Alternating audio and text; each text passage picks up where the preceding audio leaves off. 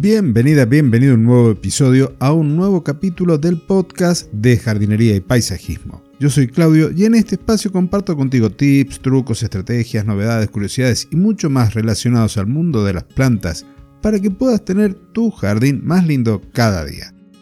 En el día de hoy vamos a continuar con el tema de la semana pasada, que hablamos de bichos buenos, bichos malos y que en realidad ningún bicho es malo pero hoy vamos a hablar de otro concepto asociado a las plantas de nuestro jardín y también de aquellas huertas urbanas.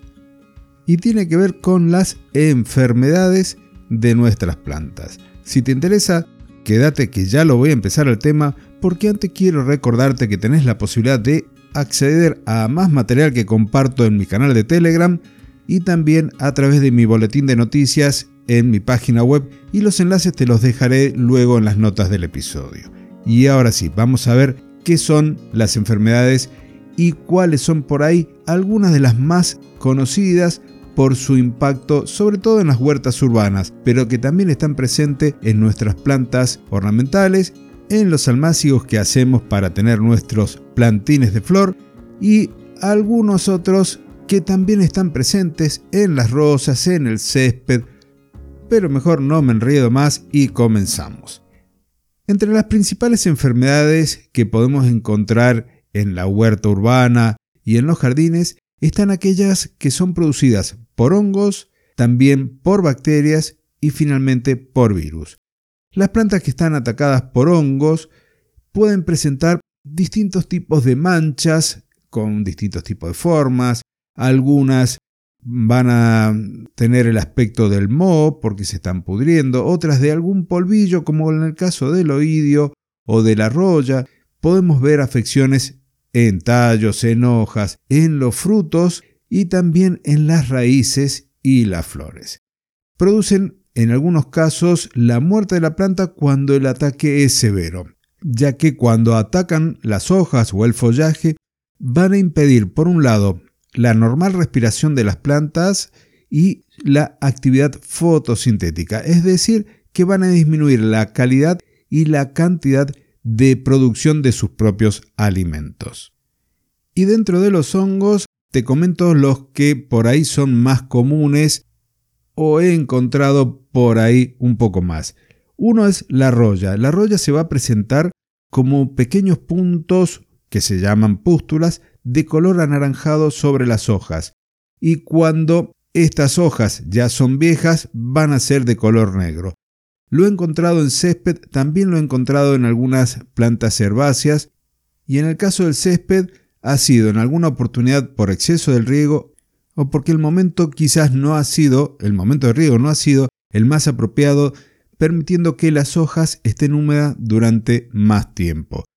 Recordad, hablando del césped, que si lo dejamos crecer mucho y lo cortamos bajando mucho más de un tercio su altura, lo que va a pasar es que la planta está más débil frente al ataque tanto de hongos como de cualquier insecto. Entonces, las prácticas son fundamentales tanto en el jardín como en la huerta. Si le hacemos pasar un estrés a nuestras plantas, por un exceso de poda, por un corte demasiado brusco, por ejemplo en la altura del césped, por deficiencias nutricionales, porque no tiene que comer del suelo. Todo esto va a ir produciendo un efecto nocivo en la planta, un estrés que lo va a dejar más sensible al ataque de cualquier microorganismo u organismo que consideremos patógeno.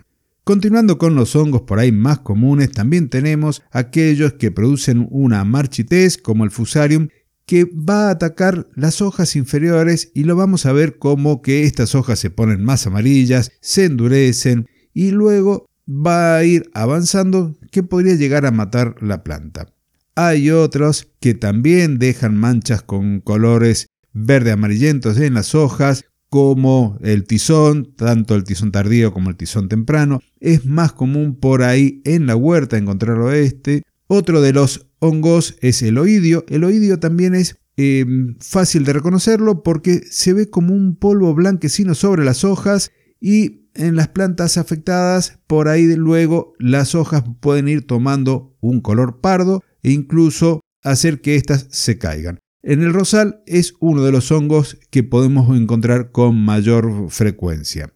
También tenemos más hongos como el mildiu, que en este caso serán manchas de color blanco amarillentas. En la parte inferior de la hoja podemos llegar a encontrar que hay como una esporulación de color blanco a gris violáceo. La esporulación es la emisión de las esporas, que son las semillas, valga la distancia, que tienen los hongos para reproducirse, para multiplicarse. Cuando hacemos almácigos para reproducir nuestras plantas, tanto de la huerta como del jardín, y lo vamos a hacer por semilla, depende de cómo manejemos los niveles de la humedad atmosférica, podríamos llegar a encontrarnos con un grupo de hongos que las afectan a las plantas haciendo que se caigan las hojas, que los plantines se caigan y se mueran, que el cultivo se vea como raquítico, muy debilucho. A este conjunto de hongos que pueden estar afectando, como el fusarium, el fitium o la risotonia, se los conoce como el mal de los almácigos. Y así como esto, hay muchos más que también terminan dejando deformaciones en las hojas, que terminan dejando manchas irregulares a veces en los bordes, otras veces en los interiores de las hojas de color gris o pardo o rojizo. Todo va a depender del tipo de hongos.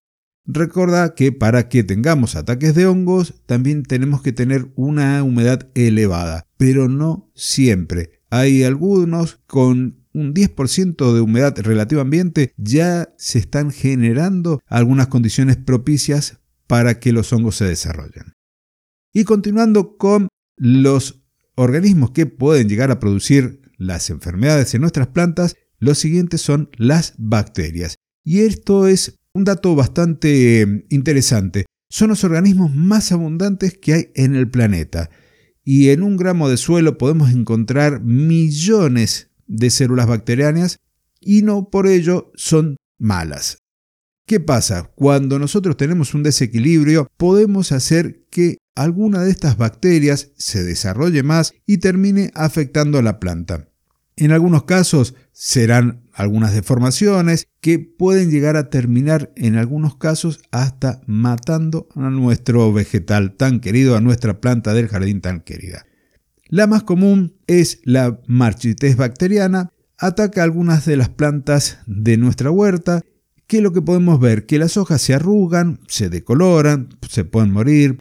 En los tallos encontrar algunos anillos de color marrón y si nosotros cortamos esta hoja, este tallito, podemos llegar a encontrar una secreción blancuzca y de olor feo.